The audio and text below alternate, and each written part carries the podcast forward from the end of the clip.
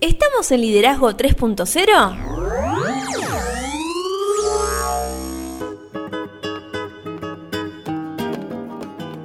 Bienvenidos a Liderazgo 3.0, un espacio que crece día a día y en el que analizamos un tema poco trabajado como lo es el liderazgo. Quienes conformamos este espacio entendemos que el liderazgo es un concepto que cambia vidas y lo hacemos con el fin de agregarles valor a ustedes, nuestros oyentes. Nos pueden encontrar en las redes sociales, estamos en Instagram como liderazgo 3-0 y también en Facebook como 3.0 liderazgo. Mi nombre es Beto S y quien me acompaña, como siempre, es Lorena Gistol. ¿Cómo estás, Lore? Hola Beto, muy bien. Hola a todos también que nos están escuchando. Hola a todos, la verdad que increíble la cantidad de oyentes que tenemos, las Así es. repercusiones que hay. Estamos más cerca de las novedades. ¿Podemos contar algo? Eh, Yo lo dejaría para un próximo episodio. Bueno, próximo episodio vamos a tener novedades. Novedades. Pero arranquemos con lo que tenemos hoy porque el tiempo apremia. Así es. Bueno, recordemos que estuvimos trabajando en el último episodio. ¿Recordás que estuvimos hablando acerca de facultar? Algo muy importante que todo líder debería tener.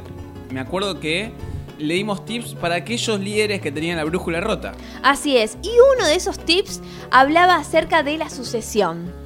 Sí, porque sabemos que el valor duradero del líder se mide claramente por la sucesión. Exacto. También dejamos una pregunta para que la gente reflexione durante la semana. ¿Recordás cuál era? Sí, la hice yo, te la dejé ahí picando, que era qué nos gustaría que las personas digan el día de nuestro funeral. ¿La pensaste en la semana? Sí, la pensé. Bueno, si tenés ganas al final del episodio nos contás tu respuesta. Dale. Por eso hoy vamos a trabajar acerca del legado. Algo realmente importante, la gente quizás en este momento se piensa, ¿qué tiene que ver el legado? Claro, ¿qué es esto de la sucesión, del legado, de brindarle esto a otra persona? ¿Por qué pensar en cuando no estemos acá?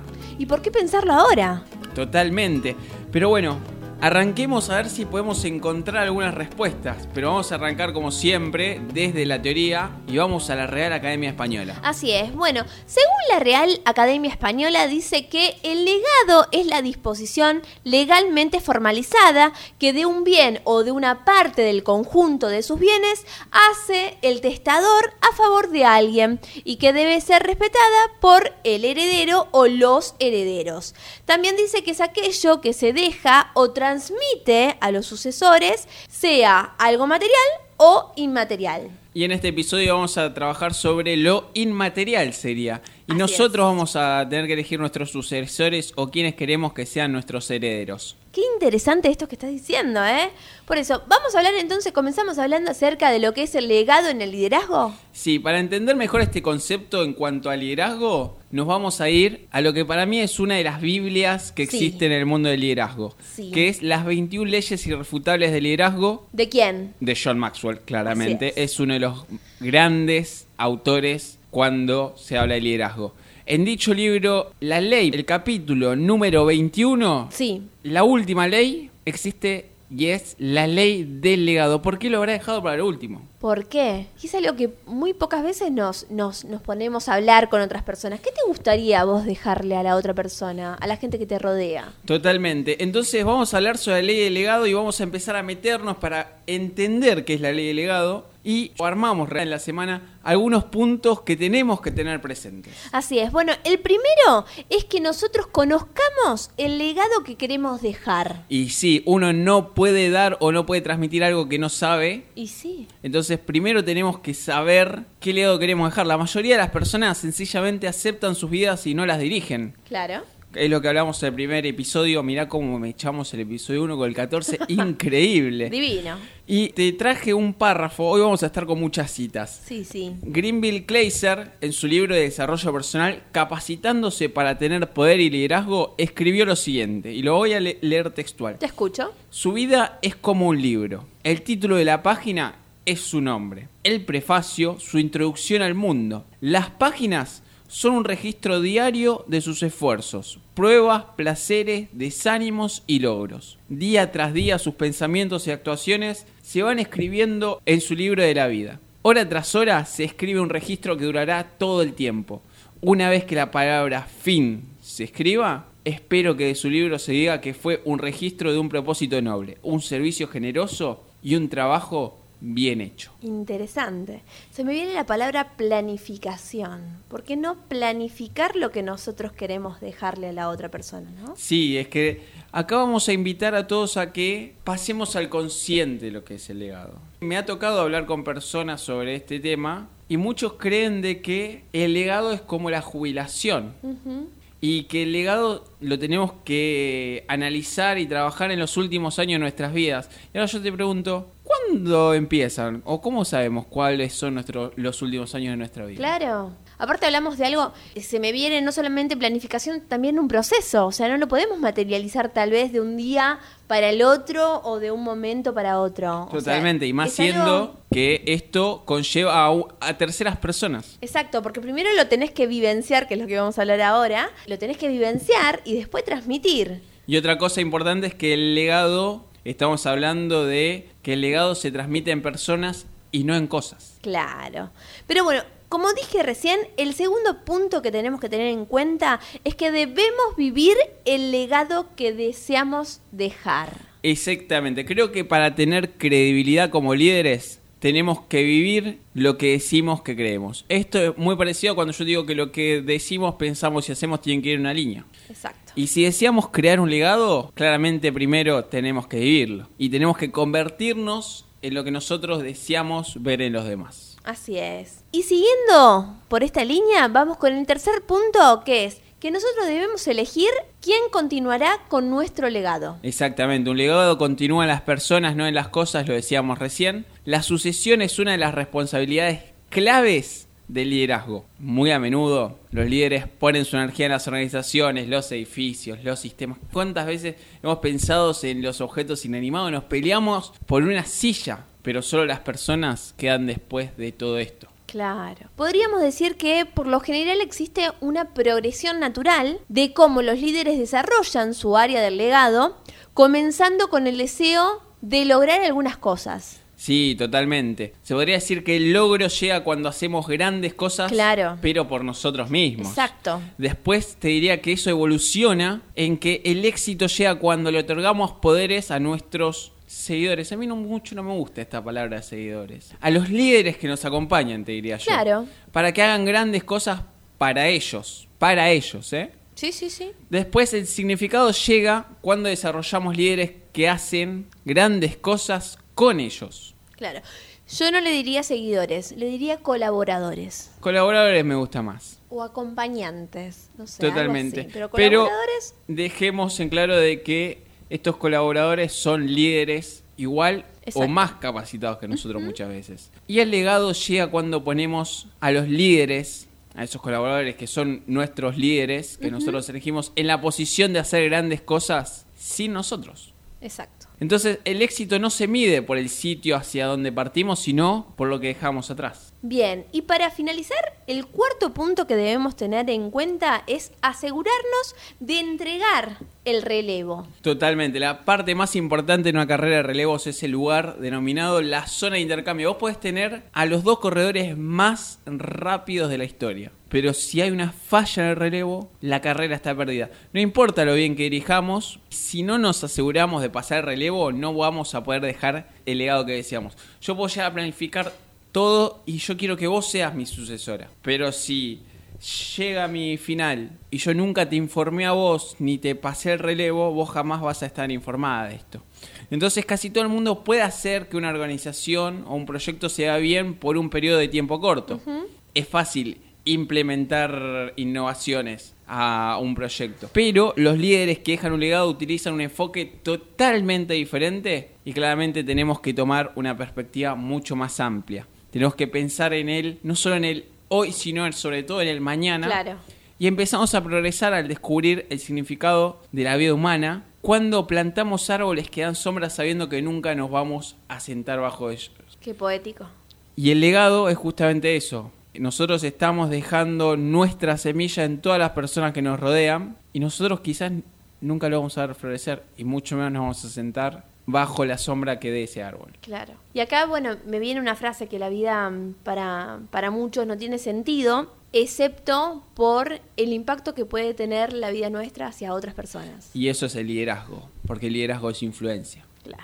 Pero bueno, bellísimas estas palabras que, que nos trajiste, pero ¿cómo podemos aplicar esta ley que propone John Maxwell en sus 21 leyes en cuanto a nuestro legado en el liderazgo? Exactamente. Esta ya es una percepción más nuestra. Hasta ahí explicamos lo que era la ley de legado. Y ahora, ¿cómo podemos aplicar esta ley? Yo diría que primero que debemos saber cuál queremos que sea nuestro legado. Ya lo decía John Maxwell. Hay que definirlo. Totalmente.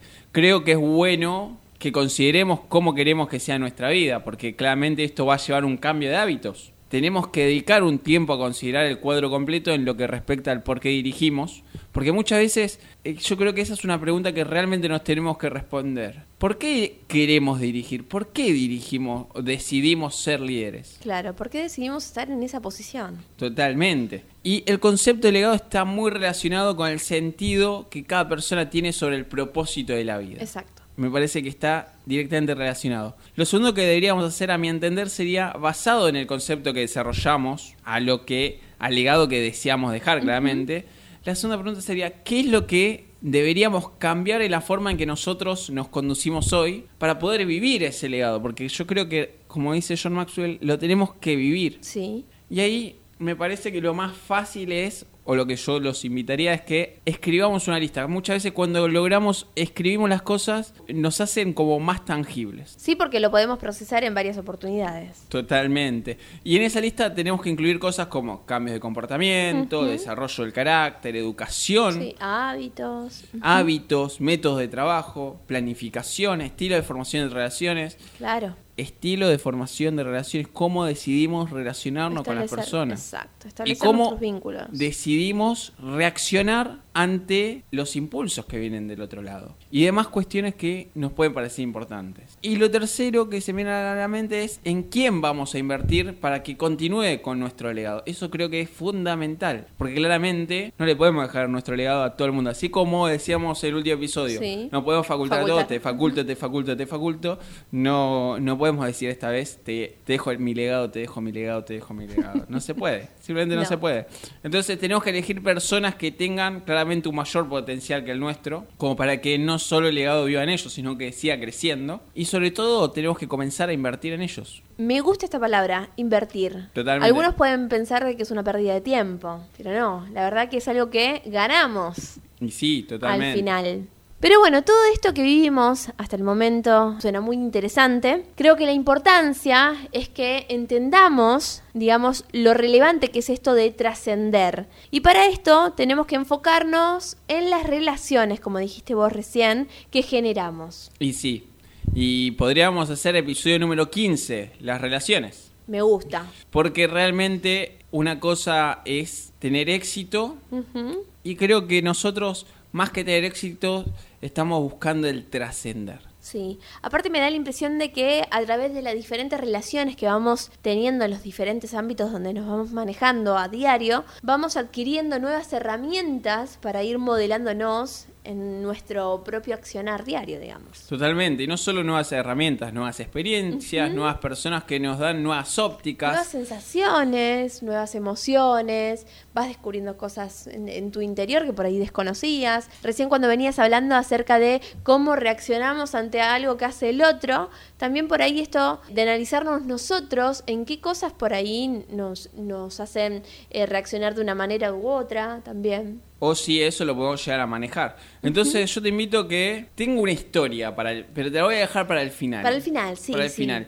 Sí, sí, Por último, antes de la historia, Sí. te invito a que analicemos algunas cuestiones que los líderes, nosotros líderes, Sí, que decidamos, todos aquellos líderes que decidamos dejar un legado en nuestros proyectos personales, podemos tomar en este contexto también a nuestra vida como un proyecto, porque en definitiva es eso. ¿Qué deberíamos hacer o qué hace un líder que deja un legado para sus proyectos? Bueno, podríamos arrancar diciendo que el líder dirige el proyecto con una perspectiva amplia. Totalmente. Lo primero y principal es saber leer contextos. Eso lo hemos hablado mil veces. Los líderes que dejan un legado tienen un enfoque totalmente diferente. No solo piensan en el hoy. Ellos ejercen. Nosotros deberíamos ejercer nuestro liderazgo teniendo en mente lo que decíamos hace un rato. El mañana tanto como el hoy. Exacto. Y no solo eso, siempre tenemos que estar atentos a los mejores intereses del proyecto, organización o inclusive de los líderes que nos rodean. Tal cual. En segunda instancia, aquellos líderes que dejan legado deben crear una cultura de liderazgo. Y si las compañías más estables, los proyectos más estables, tienen líderes fuertes en cada nivel que tienen. La única manera de desarrollar un liderazgo de tal amplitud, de que tengas líderes en todos los escalafones, es hacer de los líderes en desarrollo una parte de la cultura, que todos, como la ley de Pareto que hemos hablado en algún momento, Sí. que el 20% de los líderes más fuertes se encargue del 20% que le viene atrás, desarrollándolos y que se arme una cadena. Con el fin de que unos sucedan a los otros y que sea que haya un pasamano, por decirlo de una manera. Aquellos líderes que dejan un legado también pagan el precio hoy para asegurar el éxito el día de mañana. ¿Cuántos líderes fracasan por no querer pagar el precio? Pagar el precio es, inclusive, entender que uno toma la decisión de no cenar con su familia en pos de algún bien. Exacto. Eso inclusive es pagar el precio. No hay éxito sin sacrificio, dicen algunos. Totalmente. Cada proyecto es único. Y eso decide cuál va a ser el precio que tendremos que pagar. Cuando más alto queramos llegar, más alto va a ser el precio. Pero pagar el precio significa ser conscientes. Si yo lo pago, yo decido no cenar con mi familia y después yo saco en cara a mis colaboradores o a los líderes que me rodean, no estaría pagando el precio. No, no, no, no. No realmente. Sería como que le estoy robando las monedas a alguien. Claro, le estás reclamando lo que vos decidiste invertir en alguna oportunidad. Totalmente. También aquellos líderes valoran el liderazgo en equipo por sobre el liderazgo mismo individual. Exactamente. Por buenos que seamos como líderes, por más que creamos que podemos con todo, no podemos hacer todo. El que mucho abarca, poco aprieta. Y un proyecto necesita un equipo de buenos líderes para tener éxito. Liderazgo situacional. ¿Cuántas veces hablamos en este podcast sobre liderazgo situacional? Sí, que consideramos que es el más pertinente para, para ser ejercido, ¿no? Y bueno, por último, aquellos líderes que dejan legado salen del proyecto con integridad. Exactamente. Integridad no significa la perspectiva o el análisis que pueden hacer aquellos, el resto de los colaboradores cuando nos toca irnos. Porque eso simplemente es una perspectiva, una reacción. Claro. eh, y que ellos piensen de que uno los traiciona no quiere decir que eso pase. Cuando llegue el momento en que tenemos que abandonar el proyecto o organización, simplemente tenemos que estar dispuestos a salir y dejar que nuestro sucesor o el resto de los líderes hagan su propio trabajo. Exacto. Permanecer en el proyecto solo nos dañaría a nosotros Y sobre todo al proyecto, porque nosotros empezaríamos a boicotear lo que es el proyecto en sí y muchas veces la primera reacción, no se asusten con esto, porque la primera reacción de los líderes que nos rodean siempre va a ser de enojo. Exacto. Hasta que el tiempo pone todo en su lugar, algunos le puede llevar más, otros menos, pero el tiempo pone todo en su lugar y al final sale a la luz un poco por lo menos el entender por qué nosotros tomamos la decisión. Pero yo los invito a esto. Cuando estén en algún lugar donde no se sientan cómodos o sientan que no puedan sumar más o que estén en un punto en el cual quieran restar, váyanse. Sí. Un líder realmente positivo jamás decide extraerle la vida a nadie. Jamás. Pero tenemos que estar dispuestos muchas veces a cerrar puertas o a patear mesas que en otro contexto quizás no, no lo haríamos. Es difícil, pero es algo, a mi entender, madurativo. Cuando uno, como vos decías al principio, cuando uno lo pone en el consciente, la realidad o la situación en la que está desempeñándose. Pero bueno, me dijiste que tenías una historia para compartir en el día de hoy. Exactamente. Vamos a hablar sobre el legado de Roberto Goizueta. No sé si te dice algo el nombre. Sí, ¿Te dice algo? sí, algo parecido a una marca muy conocida internacionalmente. Exactamente. Yo te puedo contar de que en 1997 Sí. Roberto Goizueta falleció y era uno de los mejores líderes empresariales del mundo. Del mundo. Del mundo, ¿eh? No estoy agrandando las cosas. No, no, para No nada. estoy exagerando para nada. Roberto Goizueta, para el que no lo conoce, porque claramente quizás mucha gente no lo conoce, era el presidente y jefe ejecutivo de Coca-Cola Company. ¿Quién no tomó alguna vez una Coca-Cola, no? Sí. Y lo que quiero dejar acá a ver, em, a ver, eh, que nosotros analicemos, es que unos pocos meses antes de morir, Sí. hizo la siguiente declaración que me gustaría que analicemos. Él dijo, hace mil millones de horas que la vida humana apareció sobre la Tierra. Hace mil millones de minutos que surgió el cristianismo. Hace mil millones de segundos que los Beatles se presentaron en The Ed Sullivan Show. Mil millones de Coca-Cola atrás era ayer por la mañana. Y la pregunta que nos estamos haciendo ahora es, ¿qué debemos hacer para fabricar mil millones de Coca-Cola esta mañana? Esto no solo demuestra la visión que tenía, realmente me parece que logró poner a Coca-Cola en un lugar, él lo agarró en el 84, en un momento en el cual Coca-Cola estaba, no, no, llegaba ni a ser 100.000 Coca-Cola por día.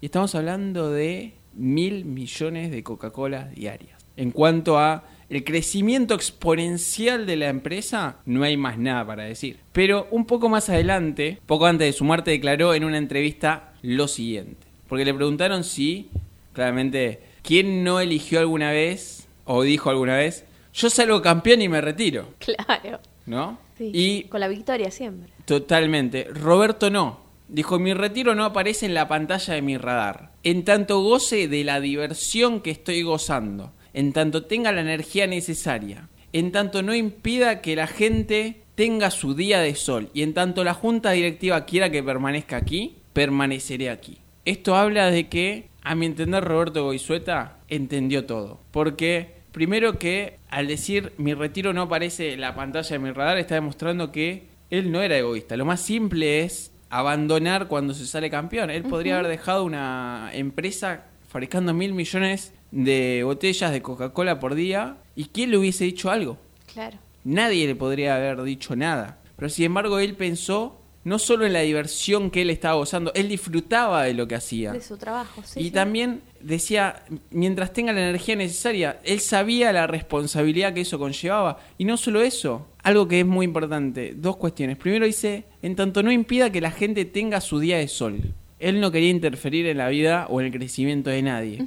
Y no solo eso, habla de la junta directiva. Es decir, él estaba a merced A de los líderes, a disposición de los líderes que lo rodeaban. Solo meses después de esta declaración se le diagnosticó cáncer. Mi consulta es, ¿dejó su legado a alguien? Totalmente. ¿Sabes qué? Como te decía, solo meses después de esto se le diagnosticó cáncer y falleció seis semanas después de que se le diagnosticara. O sea, claramente no hubiese tenido tiempo de dejar un legado. Claro. Sin embargo, Goizueta, cuando él toma en el 84 la presidencia de Coca-Cola, hace dos cosas. Totalmente por canales distintos. Primero, claramente, trabajó en toda la parte operativa para que Coca-Cola llegue a ser lo que era en el 97 cuando él fallece. Por la otra, preparó como sucesor para su posición a Douglas Ivester. Y acá hay un detalle. Si nosotros vamos a los papeles, a cuándo Goizueta pone como, realmente no recuerdo, pero creo que es el vicepresidente, que él lo pone a Douglas Ivester. Ujú. Cuando lo pone a Douglas Ivester eh, de segundo, es en el 84. Y él lo llevaba consigo a Douglas a donde él vaya Claro. y le dio todas las posibilidades. Claramente la compañía atravesó una crisis por la pérdida de su presidente, pero hay cuestiones que hay que tener en claro. No, sus acciones en la bolsa no cayeron tanto como caería, por ejemplo, como cayó Apple cuando Steve Jobs se fue de Apple la primera vez, ni mucho menos. Todo porque todo el mundo confiaba en Douglas Sylvester porque Goizueta así se encargó. Claro. Ese es el poder delegado. Y yo hoy lo puedo decir con todas las palabras. Roberto Goizueta trascendió. Interesante la historia que nos trajiste en el día de hoy. Pero bueno, estoy escuchando la música. Sí, claramente, mientras terminaba el relato ya nos están echando. Debo agradecerte porque gracias a estas historias que nos traes, conocemos un poco de, de- de nuestro contexto. A ver, ¿cuántos de nosotros tenemos algún producto de Coca-Cola y no sabíamos hasta el día de hoy la historia detrás de ese producto? Totalmente. Gracias. Ya nos estamos yendo. Comentarios del episodio. Como siempre, me voy con más preguntas que respuestas. Ya noté todo, todos los tips que, que ¿Qué brindamos en el día de hoy. hoy? Durísimo. Muchísimas emociones. Sí, sí, sí, sí. Interesante para ponernos a, a reflexionar durante la semana y pensar qué es eso que queremos dejar para, la- para aquellas personas que nos rodean. Totalmente. Próximo episodio vamos a seguir con otro tema que a mi entender es muy sensible, que son las relaciones. Ya, ya quiero que llegue el lunes próximo. El lunes que viene. Redes sociales, estamos en Instagram, liderazgo 3-0, en Facebook 3.0 liderazgo. Así es. Si te gustó el podcast, compartilo para que podamos agregar valor a más personas. Y te comprometiste para traer la semana que viene más novedades. Exactamente, vos también. Sí. ¿Querés comentarnos qué te, qué le gustaría a vos que digan en tu funeral? Eh, ¿O lo pensás una semana más? lo pienso una semana más. A mí en mi funeral simplemente no sé qué me gustaría que me que digan, pero sí te podría decir que me gustaría trascender. Pero nos vamos con una frase. Así es. Todo hombre que conozco es superior a mí en algún sentido. En ese sentido, aprendo de él. Ralph Waldo Emerson.